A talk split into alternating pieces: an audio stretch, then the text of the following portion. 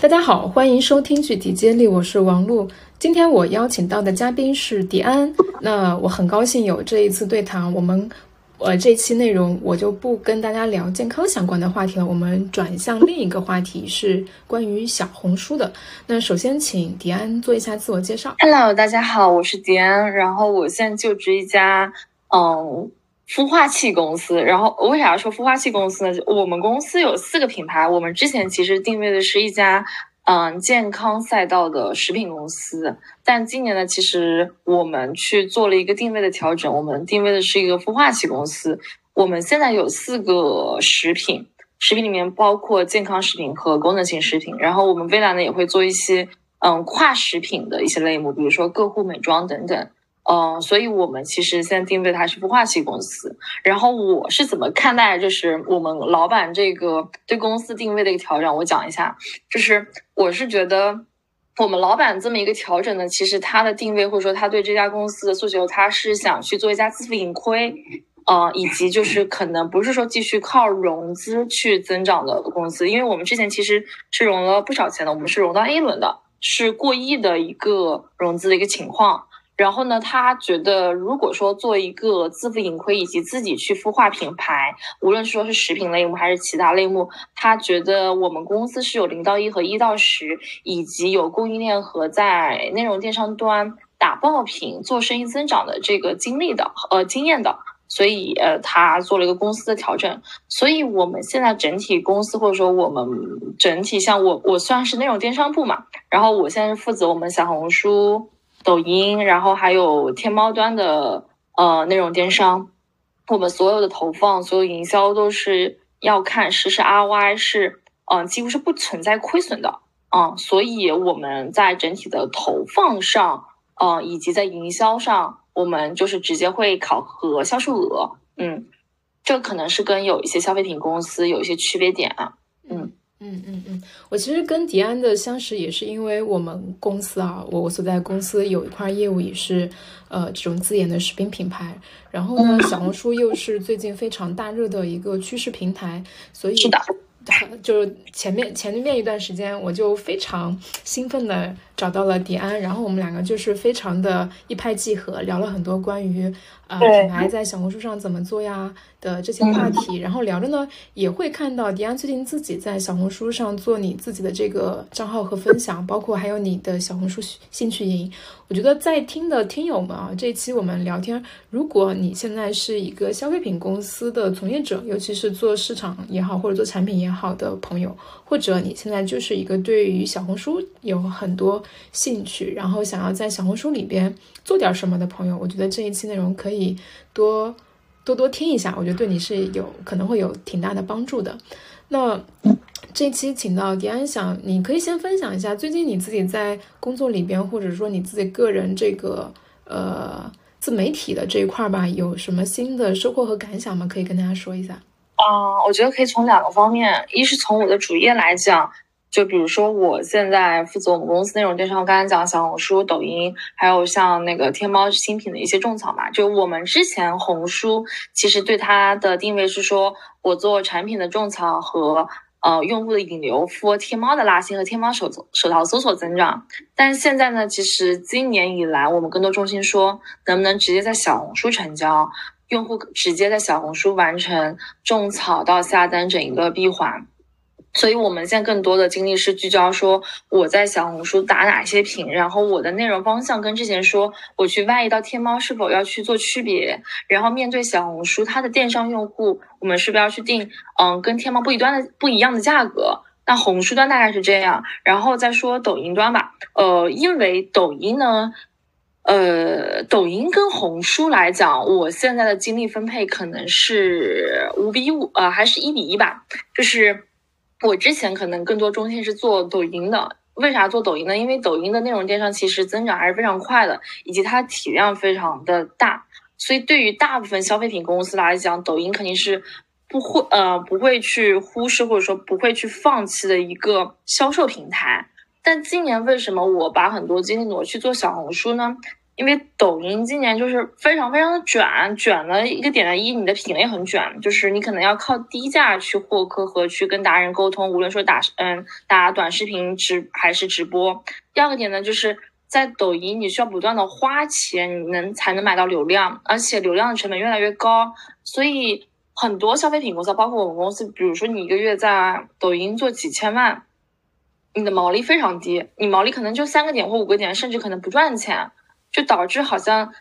赔本赚吆喝。就是你可能数字还挺大的，但你实际算一笔账，可能你的团队都没办法自负盈亏，啊。所以，就今年正好小红书电商起来了，官方在扶持做闭环，以及就是各个方面，我们都觉得小红书的用户好像也是适合去做电商，也能够在小红书成交。所以我今年其实也分了很多精力在做小红电商。然后小红书电商呢，在我们公司现今年的整体的增长是非常快的，我们增长应该有百分之三百吧，跟去年比。嗯，我们现在在红书的销售额成交已经一个月能够破百万了，然后整体的。毛利润，就是从财务端来讲，就是企业肯定要看你做这个做这个平台赚是否赚钱嘛。你从毛利润来讲，也是远高于抖音的，以及就是小红书现在的电商还是处于非常早期，或者说是刚开始阶段。如果我们比较早布局，其实也会帮我们去在这个平台去稳扎稳打，以及在我们品类里面能够能够做到 top 吧。我们现在已经是，呃，毫不夸张的讲啊，我们现在这个，特别是我们其中有个零食品牌。已经是平台扶持的重点，重点去推的一个品牌。嗯嗯嗯，我这个品牌我知道，还上过董洁的直播间的，对吧？是的啊。哎，我我问一下，我具体问一下，你们满打满算这个品牌它进到小红书开始做到现在有多久呀？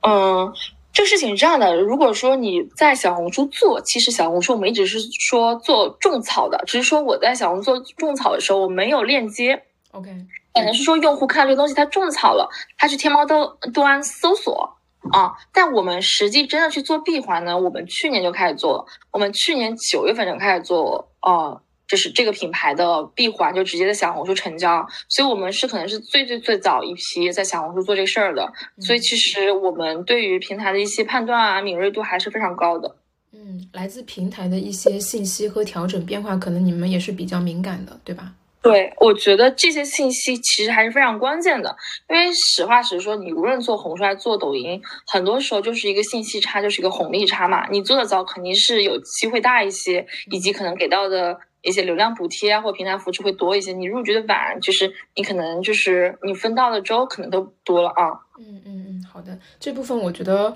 嗯，不作为我们今天对聊天的重点吧，我可以可能单独从工作角度还可以跟你聊，或者说我们后续再聊。那你你说你有两块收获，第二块应该是你自己个人这部分。哦，对的，漏讲了。第二块呃收获呢是这样的，我其实我在做小红书的账号，然后我是今年一月份的时候，嗯。突然有了两个爆文，而且爆文是比较大的爆文，是三千多赞爆文。然后发现，咦，我的内容好像今年还在红书挺受欢迎的。我想，我是不是要开启我自媒体的元年？会不会是我就开始真的把自媒体作为副业了？然后就开始持续的做小红书的内容。然后在做小红书内容的同时呢，我会发现，因为我需要去输出内容，我可能跟日呃，我可能在日常的一些工作思考和我在主页上的一些嗯。想法以及对于品类的思考、对行业的思考和对一些消费品电商相关的思考，好像变得我去因为记录下来，所以更深刻了。以及就是因为我的沉淀，我对这些事情的理解也变得更深刻了。我之前可能就是说我在主业，我做这份工作，我完成我的本职工作，好像就好了。但因为我现在把很多我工作上、我的主业上的思考去沉淀下来，并且去作为内容去。发出去，然后也得到了很多小红书的一些同行，或者说小红书可能对消费品感兴趣的人的认可。我觉得这个事情好像是有意义的，因为我的内容去链接更多人啊，我觉得也帮助了很多人，所以我觉得这个事情是可持续的。然后呢，又因为是小红书今年电商，它在大张旗鼓的做嘛。我一我的主业在做这个事情，其次呢，因为我副业在接触这个，我可能需要，我可能在这个平台上，我可能研究的更深。也因为就是我现在自己也在尝试做小红书的笔记带货，就是不是公司视角，就是我可能自己也开了账号去尝试做笔记带货。然后我接触了很多做笔记带货或者说在小红书做电商最前沿的商家。我在作为一个达人视角跟这些品牌跟其他的品牌沟通的时候，就我接触到了一些我之前可能品牌方视角没有的信息。打比方，我作为一个达人，我可能跟某个品牌，他现在也要做电商，或者说他想要跟达人合作，他会跟我讲最近他要做哪个品，然后给到佣金是多少，以及他们现在的机制是啥，以及卖点是啥，他可能甚至会给我看他接下来的规划是啥。这些东西，我觉得是我能够跳出之前的，嗯，消费品，我作为一个市场端的人，或者是作为一个投放的人。没有的信息，因为你不可能说你作为你在做消费品的时候，你的同行朋友会时不时或者说毫无保留的每天跟你 update 说，我今天干嘛了，我今天做啥，就不可能。但如果说你作为达人视角，你就能够通过这个平台，通过小红书或，通过抖音，你跟那些在这个平台，就是比如说他最近销量增长最快的，或者说在小红书上拿到最好结果的品牌，你跟他沟通，以及他会告诉你他接下来要怎么做，想跟你怎么合作。我觉得这个视角让我就是得到的信息会比之前更立体、更全面，也是我之前就是没有的。所以我觉得这份经历或者说这份副业对我来讲，也能够帮我更好的去看到我的主业，就我接下来要怎么打，我怎么去参考，就这个行业或者说这个平台最牛逼的一些商家他是怎么玩的，我是不是可以学习，以及去补足一些我们之前做不到的一些点。嗯嗯，这个其实对我启发也挺大的，就是呃，我们把怎么讲把。不一定不一定把它叫做主业和副业啊，但是说你找到一个嗯形式或者一种方式，让你自己的工作视角或者说生活视角得到互补补充。就是它变得更丰富。当你视角更丰富的时候，其实它跑动整个正循环，或者说给你拿到一些更多的理解，或者说我我我上一次跟你讲到说加深身体的感受这件事情，我觉得它的就是这个意义和价值是很大的，能量很大。然后就给我也有很深的这样一个启发，其实就是你你有机会让自己视角拓开，去理解整件事情的全貌，就很难得。嗯，是的，特别是我觉得在工作上，比如说你在做。我在主业这个视角的时候，比如说我在工作上碰到什么事儿，或者说我可能有一些问题没有想明白，我可能暂时没有解决方式。但如果说我我的大脑切换到另外一个视角，我在做另外一个事情的时候，我我突然发现我主业这个事儿突然想明白了，就是我能够切换视角，能够帮我，我觉得能够大脑唤醒吧，还是怎样的一个感觉？就是很多东西，就是你能能够。解决了，或者说能够帮你找到答案，我觉得这也是比较好的点。因为很多人其实他如果一直就是聚焦一个点，或者说就是他一直只是看一个小点，他是有些东西是看不到比较全面的，或者说他想不明白。所以我是觉得，就多种身份或者说多个角色对一个人来讲，嗯，我是觉得无论说帮你在你的主业，还是说对你的身心来讲，我觉得都会有一种。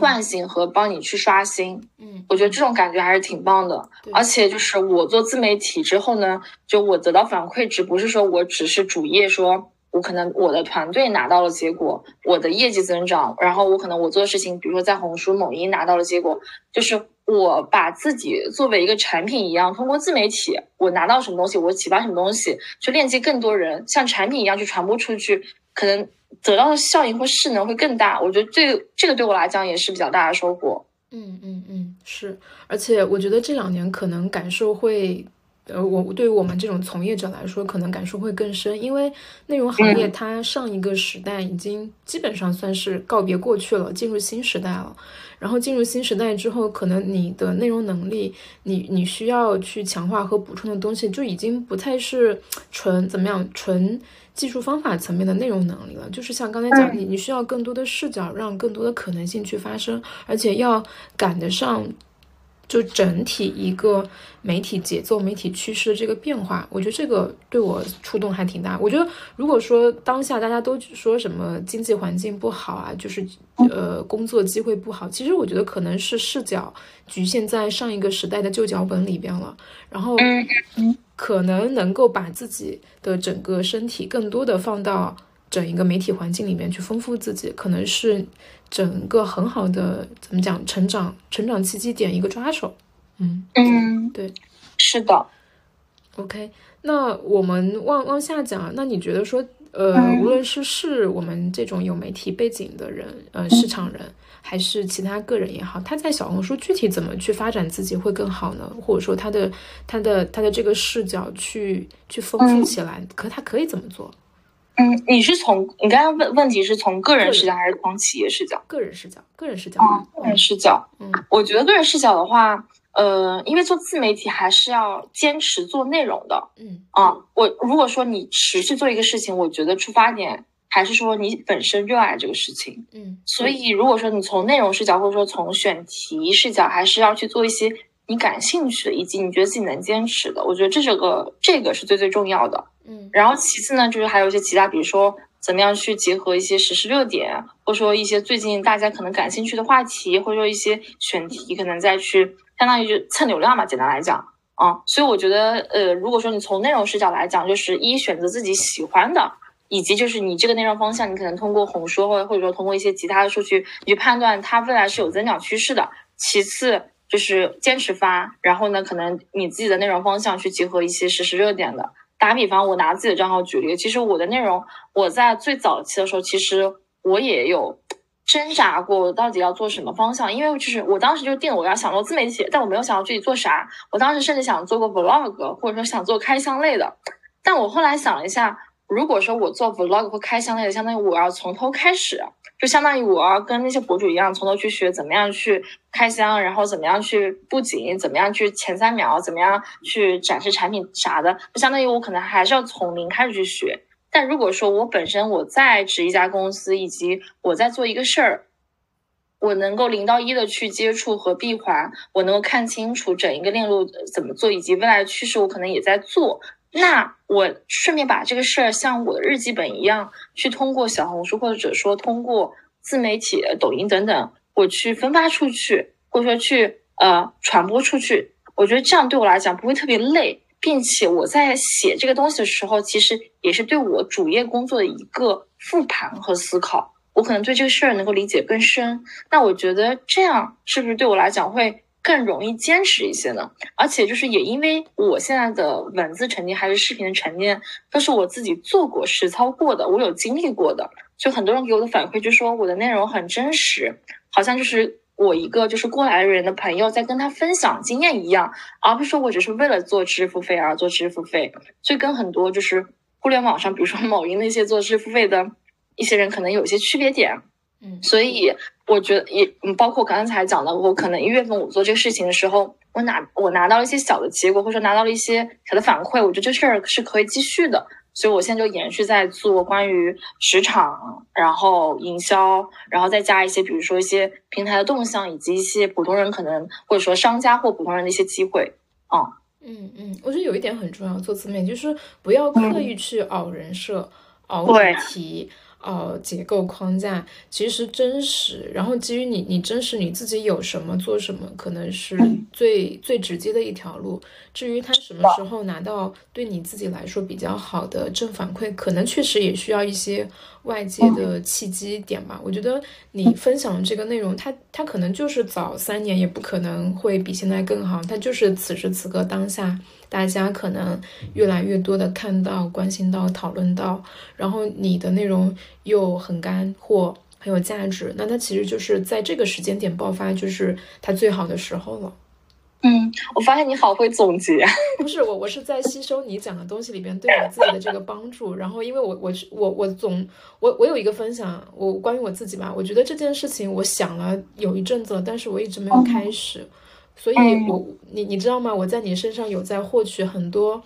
就是推动我自己更好的行动的那些点。我也希望说，我这个总结能够得到你的一些认可。那我觉得我可能我的行动会快一点，因为两年前我就在想我要不要搞小红书，但是就像你讲的，做什么呀？然后你就觉得我我我很多散的技能可能都有，开箱也行，vlog 也行，然后。嗯，口播啥的也行，但实际上那些就行动不起来。我觉得我自己有一个卡点，我是在从你这里边获取我的行动点的推动的那个力量。嗯嗯，对，我觉得我这个人能量还挺足的。大。嗯，我不是说自己自夸自傲啊，就是因为很自夸自卖啊，因为很多就是我现在群里面很多粉丝也说，就是跟着我去做这个事情，感觉每天在接受我的能量，嗯嗯。然后呢，我除了说跟他们讲一些嗯干货向的东西，教他们怎么做以外，我可能也会跟他们讲一些偏比较正能量的一些，就是给他们一些实时反馈的东西，所以他们会觉得在我身上收获的不是技能，其实也是一种我觉得可能是女性力量，或者说是怎么样能够让自己的状态更好的一种。状态，嗯，这种能量我觉得也很重要。就是靠近磁场比较强的人，你的磁场也会变得更强。哎，那你可以分享几个你的这些朋友们吗？就是这些 case，他们从你这里边有有收获、有帮助的。因为我我知道你你你分享过，我觉得这些内容里边也可以再分享一些。我觉得他是他肯定也是触动到你一些持续做这件事情的那些朋友们，我觉得是可以拿出来分享的。嗯。嗯，从不一样的角色吧。好，就是一个角色是可能是呃，我之前也跟你讲过，我在一月份的时候，就我在做分享的时候，就有一些老板，就消费品的老板，甚至可能是年销过十亿的一些，已经算体量不小的一些消费品的老板，然后也私信我说我的内容真的。对我，他感觉就是感觉好像就是见到另外一个自己，就是我他心里想的东西，或者说他在思考，或者说他困惑的东西，正好就是被我一个视频就戳中了，或者说我就讲明白了。嗯，我觉得这可能就这可能是一个视角。然后呢，像这样的企业老板，他们可能也通过我的内容，可能就我跟他就通过微信成为了朋友，然后也日常会去交流。那我现在可能做的是食品，或者说是偏功能性食品，他可能是同其他的跨行业的，比如说是时尚类的，或者说其他类目的。那其实我在跟他聊的时候，对于内容电商的一些打法或者一些策略，其实从底层逻辑来讲是类似的。但我跟他聊天，其实我也能够去链接说。除了我这个行业以外，其他的消费品是怎么办的，以及是老板的视角是怎么去考虑他下一步怎么做的？我觉得这是一个呃比较大反馈吧，而且就是我觉得是体量不小的老板能够直接说肯定我。嗯，然后第二个反馈是第二个视角是可能就是一些嗯我群里面的或者说通过我内容来加的一些嗯同行的一些小伙伴一些朋友。啊，他们可能就是说，现在可能正好在做小红书投放，或者说做抖音投放，然后他看到了我的一些内容，正好帮他解答他现在的困惑点，或者他接下来要去投放的点，甚至有人就是我们的一些粉丝，通过我的内容就提早转正了，而且他们的类目能够做到天猫类目的，就是呃在平时期的增长能够做到大促的一个增长啊，而且做到了类目快速通过一个月或一个月不到。应该是一个月不到吧，就做到了类目的第一。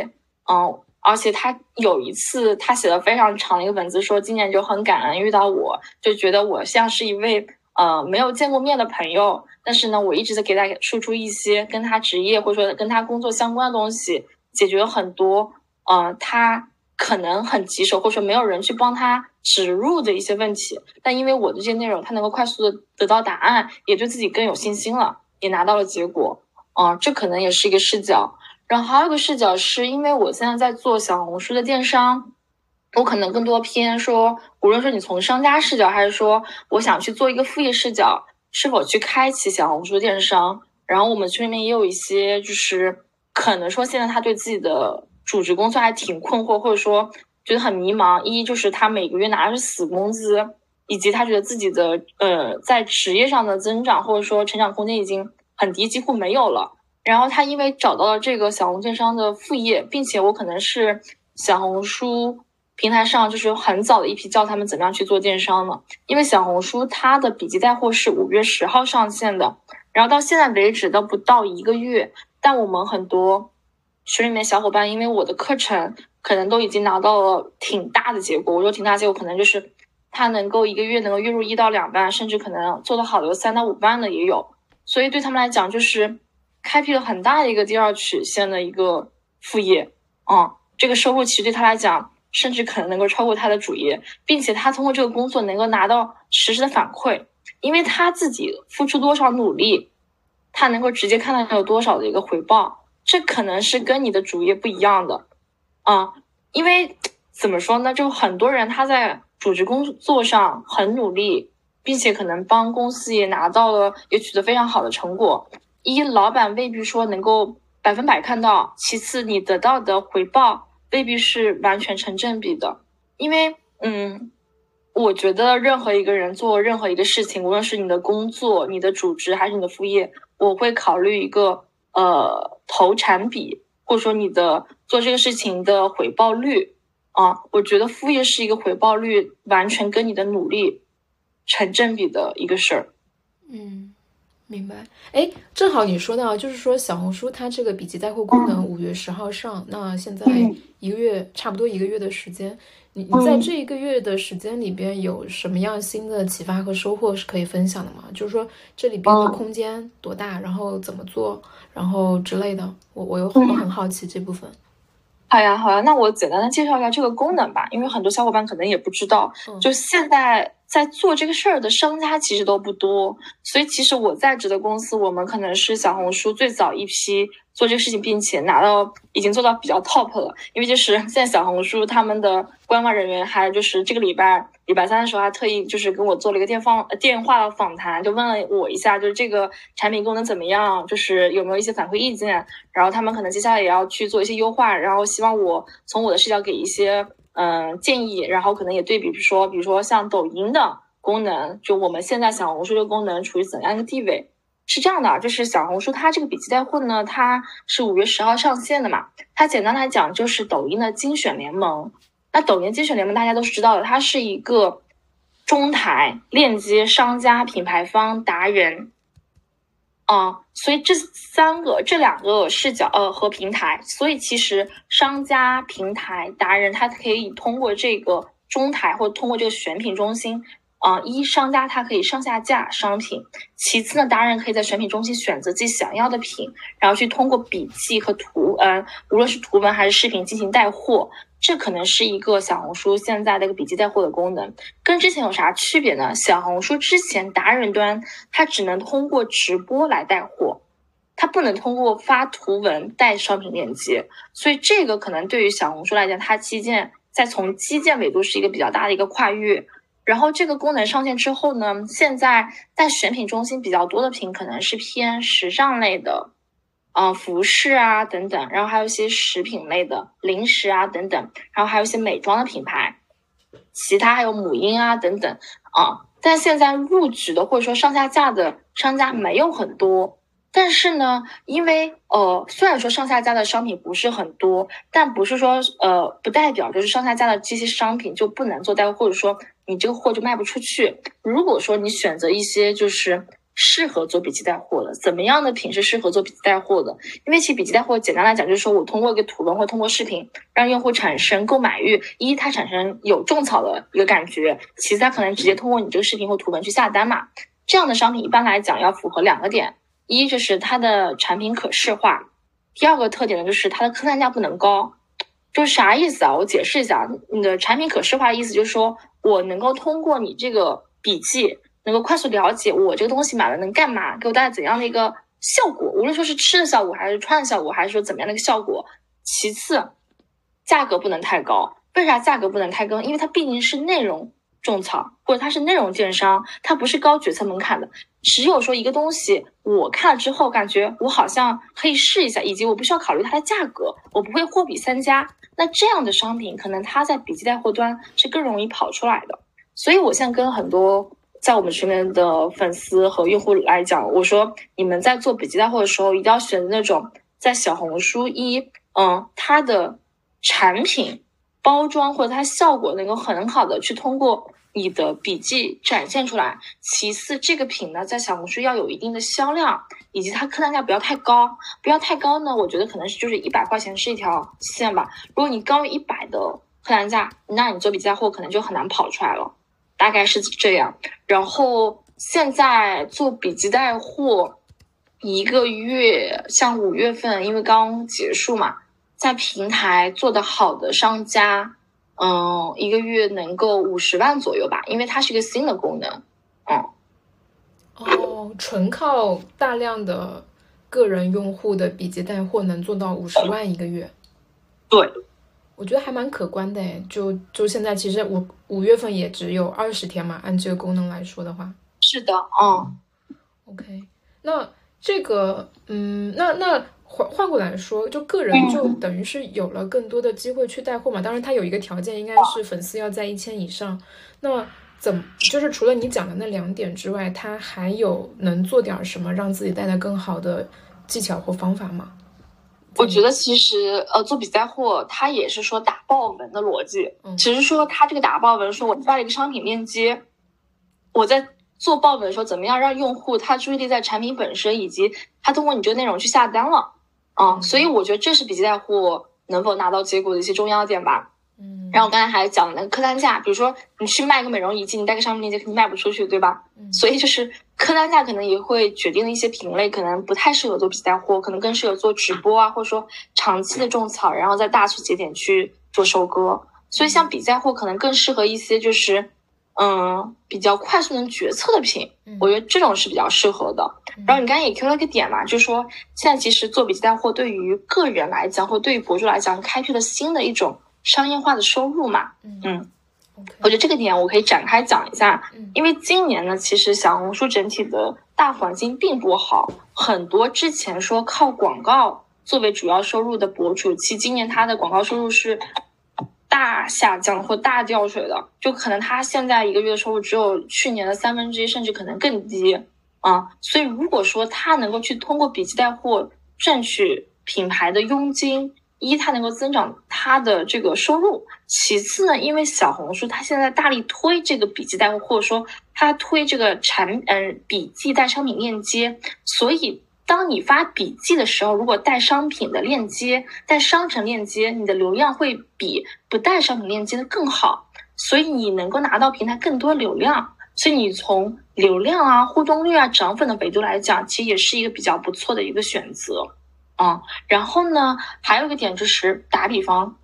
像小红书，其实现在变现或者说靠广告收入比较好的是一些美妆的客户的一些达人啊，因为其实像美妆客户是最卷的，以及商家是最有钱的，因为他毛利本身也高，所以他可能他的呃他的广告的预算会多一些。但如果说你比如说你之前在小红书是一个食品类或美食类达人，其实你一个月的广告是非常少的。打比方，你是小红书的一个博主，你是十万粉丝的一个美食账号，你可能一个月的收入，嗯，平均的水平可能一到两万，十万粉丝哦，其一到两万的收入，广告收入是并不高的。但他如果说他现在去开辟做笔记带货，他可能能够快速的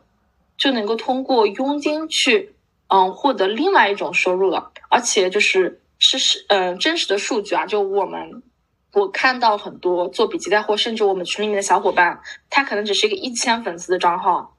而且是美食账号。他通过这一次的笔记带货，这二十多天，可能收入已经两到三万了。你想，一千粉丝，他之前可能在小红书连广告都没有，他可能只是置换的合作。品牌说我我给你寄一些商品，然后你能给我发几个笔记，但他现在都能够收入一到两万，甚至可能三到四万了，所以是一个巨大的一个转变。我觉得对很多人来讲，就是一。去通过笔记带货去证明了你的这个账号的商业价值，因为你的带货力肯定是最大商业价值嘛，不是说只是说我的互动量怎么样，我觉得互动量只是一些过程或表面的东西，实际你的互动也是说我怎么样去证明我的带货力。所以其实只有你的，比如说有些人说我刚我刚才讲的说一千粉丝，或者说他一两千粉丝，他通过这笔记带货，如果说我能够证明我能够带货，并且我能够跑得很好，他甚至可以反向跟品牌方去要内容费。因为他就是有带货能力，所以其实我觉得是一个非常好的开始，也给很多那种啊之前可能广告收入比较低的达人一个新的一个商业化的一个机会吧。嗯嗯，确实。哎，你刚才讲到，你知道，你你启发了我一个想法，我可能想稍微多分享一下我最近一个感受，就是呃，我们我们带货用的形式。它无论是直播带货、视频带货，还是说文章、图文笔记带货，其实背后反映的是这些不同形式它所承载、容纳的这个信息量的大小，这个体量大小。其实直播是一种要求承载信息量更大的一种内容形式嘛，它的它的多方面更强一些，所以直播有可能带出来这种高客单价的商品，比方说大件的呃家电。然后更高的奢侈品，包括哪怕去卖房子、卖卖这些，它的空间是在这儿，它不是一个，呃，短信息快速促成的一个事情，它信息量是很大的。然后通常这也就要求，这不是一个个人行为，直播其实是很要求是一个班底。一个一整个大的团队的这个能力，真的能把直播带货这件事情做起来，其实很考验一个挺强的内容组织和商业化组织的能力。这是我自己最近的感受啊，因为我觉得我们业务里边有做的不够好的地方，是这部分能力还不够强大。但是往下去说，如果变成了是视频以及是笔记这种带货，这种信息量的精小度，其实是一些个人自己能够比较好的。掌握和驾驭得了的，只不过它有限的信息量，它信息量还是有限的，那它可能匹配的这种商品的价格段就会往下去去去减，然后但是它只要匹配就好，它匹配就有无限的空间和巨大的可能性去做，这是我最近在有可能正好跟我工作也有关系的一个想法，可能我我插播一下，嗯。嗯，了解。我觉得刚才讲的点就是说，直播它可能需要考验的一个团队或者说个人的综合能力以及。需要考，就是会影响的因素会更多，嗯，是需要团队去完成的，以及它可能会需要你前期准备的很多，嗯啊，你其中一个环节可能没有做到，或者说可能嗯没有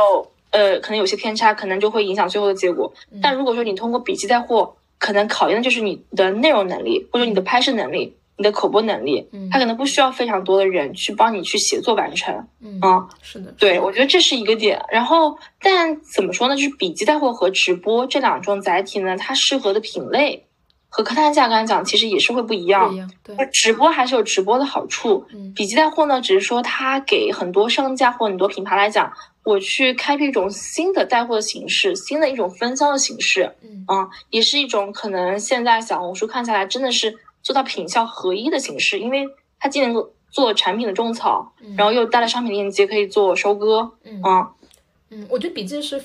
是非常庞大的小单元，就它体量非常大的小单元，小单元可以跟直播这种大单元做做做配合吧，然后品效可能真正的能够用更丰富的方式去配合起来。嗯嗯，然后还有一点是，你们现在直播应该在抖音直播。我们在视频号直播，这个有机会可以分享。我们因为抖音很卷嘛，你你也讲，我们也是的。我们觉得现在去卷抖音其实不太是好的时候，它消耗，对它消耗精力和财力的投入都不行。然后对我们来说，我们其实会把直播的很重要的平台放在微信里边，就这是一个信任和社交关系，对我们来说，我们能把握的还比较不错的一个环境。但我们接下来也会去。就是更多的在小红书里面去尝试，其实这是我们现在跟你们选选择的优先平台其实不太一样。但是小红书我们绝对看好，也是会让团队慢慢的把这样的整个能力可能长起来吧。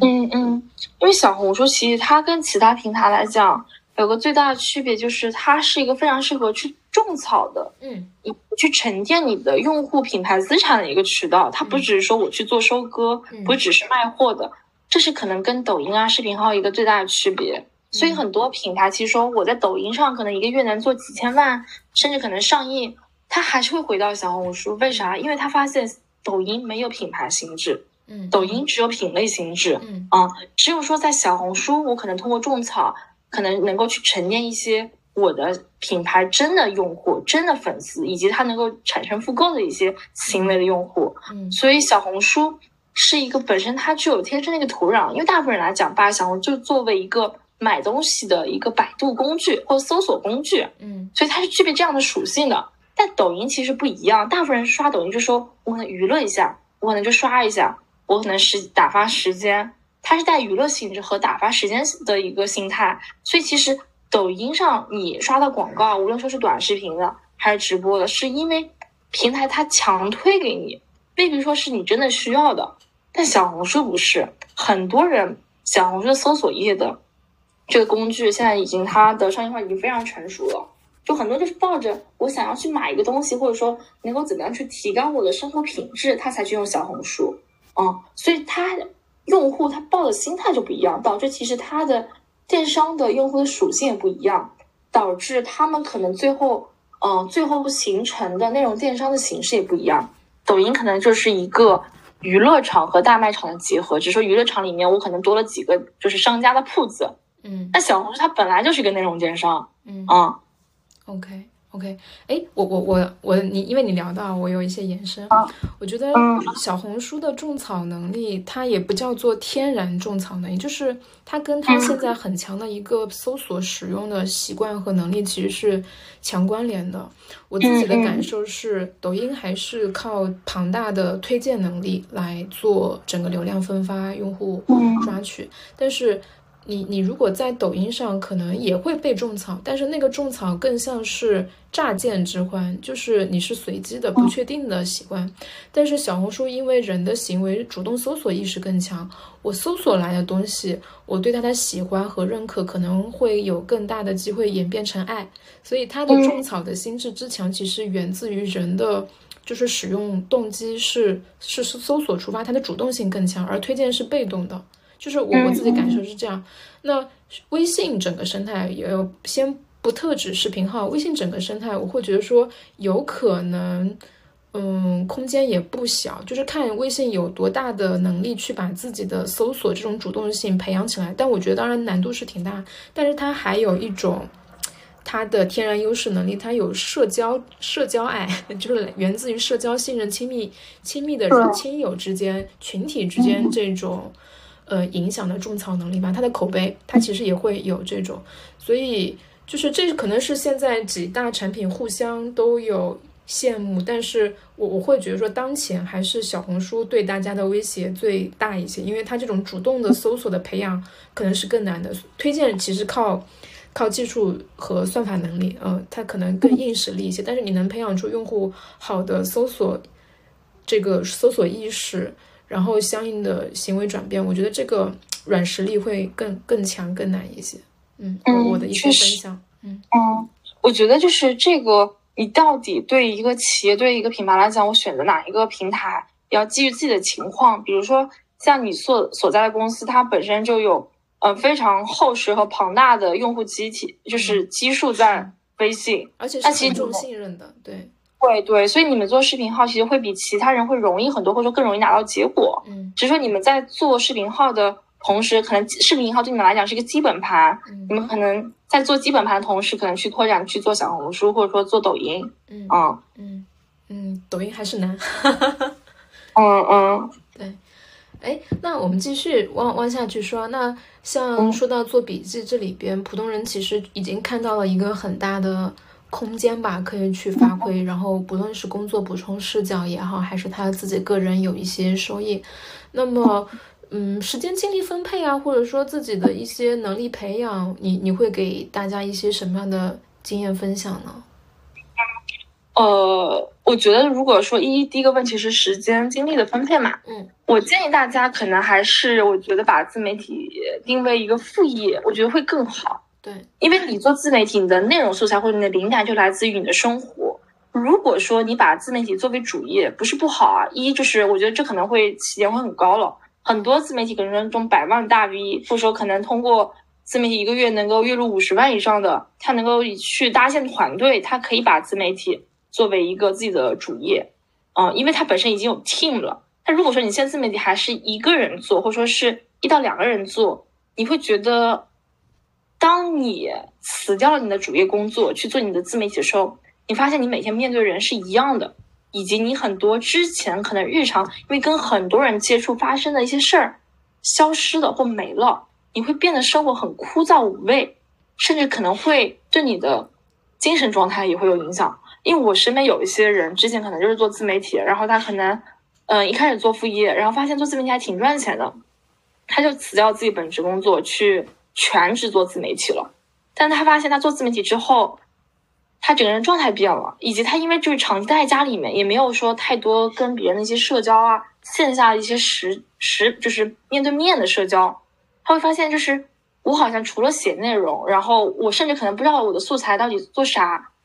啊，所以就是整个人状态也会变差。所以你从这个点来讲，我还是建议大家，嗯，要有一份主业。就是无论说你在呃现在所在公司，还是说你去找一份可能不是特别忙的工作作为主业，你想公司还帮你交五险一金，我觉得这个 点已经很好了，已经挺好了。就是已经是因为你自己去交五险一金还挺麻烦的，外加就是你能够有通过你的主业的一个社交网络，或者说你的一个人际的一个网络，能够给到你很多生活的感受。嗯，这可能是跟一个人打工，或者你做个 freelancer，自己一个人做自媒体完全不一样的一个感受。嗯，但是可能不是很忙的主业，也不是那么好找的。对，我觉得这个其实还是来平衡。打比方，有些人习惯说，我除了工作以外的时间，呃，我可能就是我之前可能会加班。有些人说我可能之前除了九九，呃，比如说我工作早上，呃，朝九晚六以外。我可能还要处理其他工作。如果说我现在因为我有自己的副业，我可能要去做一个时间的平衡，或者说我可以去调控，比如说哪些事情可能是这个礼拜一定要处理掉的，哪一些自媒体的内容可能这个礼拜要去发掉，你可能根据自己的情况，你可以去做一个时间的支配。我觉得这个会比较重要。打比方，我现在来讲，我拿我自己举例，我可能早上起来，嗯，对我来讲，我可能还是会先，呃，健身一会儿，比如说我会健身十五分钟，然后呢，我会开始看一些。可能去搜集一些网络的信息和看，就是比如说昨天发生什么发生什么事情，以及我可能就是今天要做什么内容，我可能去刷小红书和抖音。然后我在刷小红书和抖音，其实我也在锻炼自己的内容能力和网感能力。其实这一块的一个训练也是能够反哺到我的主业工作的。然后我现在我可能嗯在工作在工位上，或者说我在公司的时间，我的给自己定的时间计划会更严格。之前我可能说，比如说我一天做哪几个事儿，呃，比如说我完成三个事儿或四个事儿就好了。我可能有些其他时间可以，而且是呃有一些就是比较没有计划的安排。但我现在可能会我的我在我的飞书 schedule 上，我可能几乎是每个小时我都会去安排自己做什么事情，啊，相当于我每一个单位的时间都被利用起来了。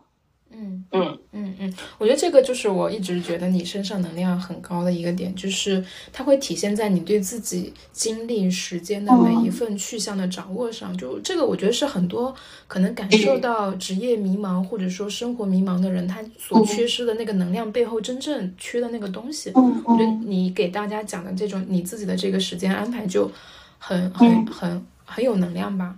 然后前面讲的那个点，我也挺，我也完全认同，就是，嗯，把自媒体当成一个完整的工作或职业，其实很难，真的很难，这条路会很难走，能走好的人少之又少。然后在当前，你有一份本职工作或主职工作啊，我觉得要珍惜，主要还是说他为你建立的这种社会关系和面向其实是更丰富一点的。然后在此之外。可以通过自媒体的方式去让自己的延展面更开阔一些，可能会好。嗯，是。而且我觉得，是我做自媒体之后，我才发现自己原来我可以一天做这么多事情。一开始真的没有做自媒体，我真的不知道我就是。我可以一个月能够做这么多内容，嗯，以及就是我现在其实我的主业的工作也没有受影响。我们其实每个月我们的就我部门的整体的业绩也是在增长的，而且我可能对于小红书、抖音我的理解更深了，因为我自己在做博主，我知道到底就是最近或最新的这个讯息和就是这个平台最好就最前沿的一些玩法是怎么做的，其实真的能够很好的去反哺我的工作。我觉得这也是可能是。我做自媒体为什么我还选择职场相关，或者说可能选择营销相关的，正好跟我的工作是相关联的。如果说我刚才讲的，我一开始说我去做 vlog 或做其他的，可能未必说跟我直接主业相关联。甚至比如说我们前阵子小红书一些嗯官方的人，比如说直客啊、小二啊，还有一些就是可能同行人来我们公司交流，然后跟他们讲小红书最近叭叭叭叭怎么做，他们就很惊讶，为什么你了解这么多，已经这么快速了解，就是已经开始在做，并且拿到结果了。我觉得这个真的完全得利于我在做的副业，因为我需要做这个事情，我可能就 push 自己一定要在某个时间段内去了解这个东西，所以其实对我来讲是全面的开发，我觉得就是也挺受益的，并且我也真的很感叹，就是我做自媒体之后，就是我体验了很多之前可能没有经历过的事情，以及做了之前可能也没有做过的事情，觉得自己就是原来真的可以做更多事情，以及潜力无限，我觉得也给自己增长了很多信心。这也是为啥我很建议大家去做自媒体，因为嗯，我也跟一些朋友和一些就是我们群里面的粉丝学员就是有交流，他其实，在做主业的时候，或者说他之前没有做这个事情的时候，呃，他们可能会有一些信心的缺失，甚至可能会有一些嗯自卑，甚至可能缺少能量。但因为他现在做了这个事儿，并且拿到了结果，他觉得自己。原来是可以的，嗯，我觉得这种感觉非常好，以及对于一个人的状态来讲非常重要。嗯嗯嗯嗯，你你真的是这个全面开花人生赢家。那不至于啊，但我是觉得确实就是做自媒体之后，给我生活带来的影响还挺大的。嗯，我觉得是身心的影响吧，就是对我的精神状态其实影响也挺大的。因为我我之前可能未必说我每一天都会。非常能量很强，或者说每一天状态都很好。但我现在因为在做这个事情，比如说昨天产生的爆文，或者说昨天做了什么事情，以及我看到，比如说来自可能我这我可能这一辈子都不会见面的一些网友给我的一些反馈，我就是接受了各种来自于互联网或通过这个小红书的渠道的一些正向反馈吧，让我觉得我的生活有了更多的意义和动力。嗯嗯，我觉得这一块其实对我来讲收获还挺大的。那我好奇一下，如果非要问的话，你觉得现阶段这样对你身上有有有坏的地方吗？或者说你有困扰的地方吗？实话讲。我我觉得就是，我觉得可能还是我自己的时间管理的问题。就是我现在可能睡眠时间可能会比之前少了一个小时左右吧。然后呢，又因为就是我有时候晚上要处理事情，我可能会有时候会熬夜。我说的熬夜可能也没有像其他人熬的这么晚，我的熬夜可能是。到十二点半或一点钟左右，可能会这个时间段睡觉。但我之前是那种十二点肯定会睡觉的人。我会发现，如果我十二点睡觉和我一点睡觉，我第二天的状态完全不一样。是的，那可能还是我的一个自控力的问题，就是不是因为我的副业的问题。但有些人，比如说你，不知道你有没有刷到过，就是很多人就是可他可能既做主业很忙，他可能是一个什么，嗯，做做金融的。人或者是在投行，然后他又在做副业，以及他可能一个月，他一个礼拜可能要产出好几篇内容，他但他时间管理做的也很好，甚至他可能还有第三个工作，嗯，那所以我是觉得还是一个时间管理问题和自我时间的一个分配的一个事儿，是我自己的没有去处理好这个事情，导致我可能现在精力状态没有特别好。OK OK，我觉得这其实是一个蛮重要的点，就是大家也容易忽视掉。其实我我认为你你自己变得更好的过程中，可能身体底子这件事情，对，可能要放在比较重要的这个位置，要由此可能做一些倒推。怎么样在保障我们整个睡眠状况或身体基本情况好的情况下再去管理时间？但是我觉得看到很多朋友分享的例子也是正面，他由此倒推可能会给自己的健身、饮食都做一些更精细的管理。他其实可能能够在这个过程中慢慢，嗯，算怎么样自我磨合或调整吧。我觉得你可能也是这个时间还不长，可能还在一个调整期。但我觉得把把看到睡眠有变少的这个点。然后把它当回事儿的去做一些适配和调整，可能你接下来就会更好，就是能量可能会更大一些。是的，因为睡眠真的非常重要。我是一个很在意睡眠的人，嗯嗯，因为我觉得你睡不睡，你一个晚上的睡眠质量真的会完全影响你第二天的状态。嗯，OK，我我我觉得我要给自己留一个功课，我我过段时间可以录一个关于睡眠有关的内容分享，我觉得可能会对现在的一些朋友们有帮助。嗯。对的，嗯，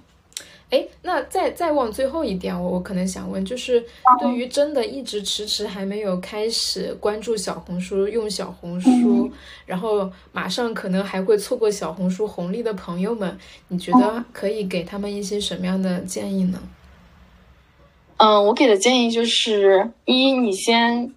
把小红书当你的朋友圈一样，先去做内容，以及坚持去。发笔记，这可能是一个点，因为坚持是最最重要的，也是能否你持续在自媒体这个工作上拿到结果的一个很重要的一个点吧。其次呢，就是你还是要去迎合平台的一些政策和平台的一些动向去做一些调整。比如说之前可能我通过广告变现啊，那你现在可以靠，比如说我在小红书去通过小红书的选品中心选择一些商家的一些产品去进行一些笔记带货。或者说你也可以，如果说你有时间啊，你有嗯，可以去考虑在小红书开一个店铺啊，因为现在小红书其实做无货源店铺的，或者说做一件代发的，打比方他可能打比方啊，他做一个什么零食集合店，或者说美妆集合店，他可以找一些比如说在小红书已经比较有知名度、有热度以及有销量的一些品牌去合作，然后让他就每天做一件代发就好了。那相当于你这个店铺只是说你要处理的是一个商品的上下架，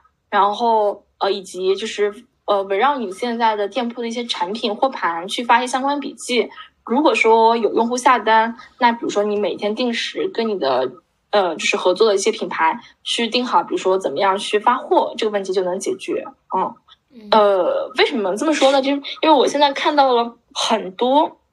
个体户，或者说他可能甚至不是品牌，就是一个商家。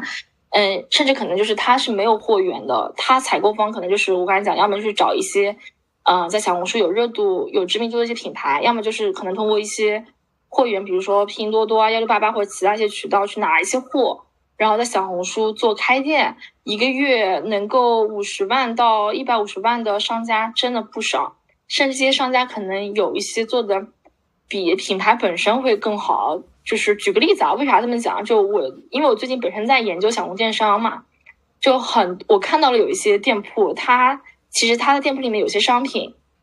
这个品在抖音端可能它销量非常高，可能是一千到三千万，但这个商家这个品牌呢，可能他现在还没有顾及或者没有发现小红书商机，他在小红书他都没有官方旗舰店，但可能这个分销商。他自己看到了这个商机，他自己去开了个店，然后找品牌拿货。他通过这个品，在小红书能够一个月跑一百多万。哇哦！嗯，对，真的是一个，就是我觉得也算是一个信息差吧。嗯嗯，对，明白。OK OK，好的。那我们今天我我最开始写给你的那些好奇大纲啊，我我觉得我们聊的差不多了。我们今天先聊到这里。好呀，是不是有点突然？我也非常期待你的自媒体尽快的做起来，我们可以接下来再继续互动，做一些其他的内容方向。我我最后跟你分享一下，我我就是还是有一些我自己的迭代和调整的，就是做我现在做具体建立这个播客，它其实已经达到了我自己最想要的第一层，就是它它是一个没有。商业什么目的的一个内容，它就是帮助我接触我认为有意思的朋友们，能够跟朋友们去聊天儿。然后，如果聊天中的分享对我的听友，嗯，有帮助，我就觉得已经足够了。但是我第二一个思考是，我在就是播客之外，可能能做的更多的事情是前面讲到，把我的工作视角和个人视角，就是这种丰富度和连接可以做起来。我觉得可能接下来我也会考虑去分享一些。嗯，做内容这一块可能还是更更适合我去去去去做的一个事情。然后平台上也是会选择我目前我们自己在投入的，像整个微信生态，尤其是视频号，然后像小红书，然后其他的可能做了才知道的东西，我觉得是可以做的更立体、更更丰富一些。嗯，我觉得播客是一个很好的一个渠道，因为我觉得用户。用户都非常棒，然后其次呢，比如说刚才讲的做小红书嘛，我我是建议，比如说你可以把小宇宙或播客作为你的主要的一个阵地，然后打比方，我今天跟你聊天内容，或者说你过往的跟朋友的一些聊天，其实你可以通过视频的形式去做小红书的分发，嗯，因为未必呃，因为比如说你在可能小红书这个内容你自己没有精力去发，或者说突然就爆了，我觉得这样的可能性是挺大的，对，啊，对，啊，然后。嗯，还有刚才你讲的视频号的一些理解，我觉得其实也是可以发小红书。我觉得视频号就是视频号，其实在玩的人，在做视频号的商家啊，还是说，呃，在做这个事儿的人，其实并不多。但其实我也看到视频号的机会。其实我之前，我今年刚刚开始的时候，给自己定的这个新年计划，二零二三年计划的时候，其实我也是想做小，而且也想做视频号的。嗯。但现在因为 突然冒出小红书电商。然后一精力可能不太够，其次呢就是可能也没有，就就是真的就是没有时间去做视频号。但我觉得视频号其实是有很大的机会的。我也看到一些就是可能偏功效型的食品啊，或者就是一些偏食品类的，在小红书在视频号这个载体，呃，一个月体量。比较大的百万级别的还挺多的，嗯，所以我觉得视频号其实是一个比较好的一个机会，特别是如果说你之前在微信这个生态有沉淀，比如说你是有公众号的啊，然后以及呃你的朋友圈有很多人，你的用户基数或者说你的体量还挺有一些基础的，那我觉得做视频号真的是一个不错的机会。嗯，是的，是的，所以我我我我们现在就是比较坚定的选择视频号。或者说微信加小红书两步一起走，我觉得这个是很挺挺挺挺重要的。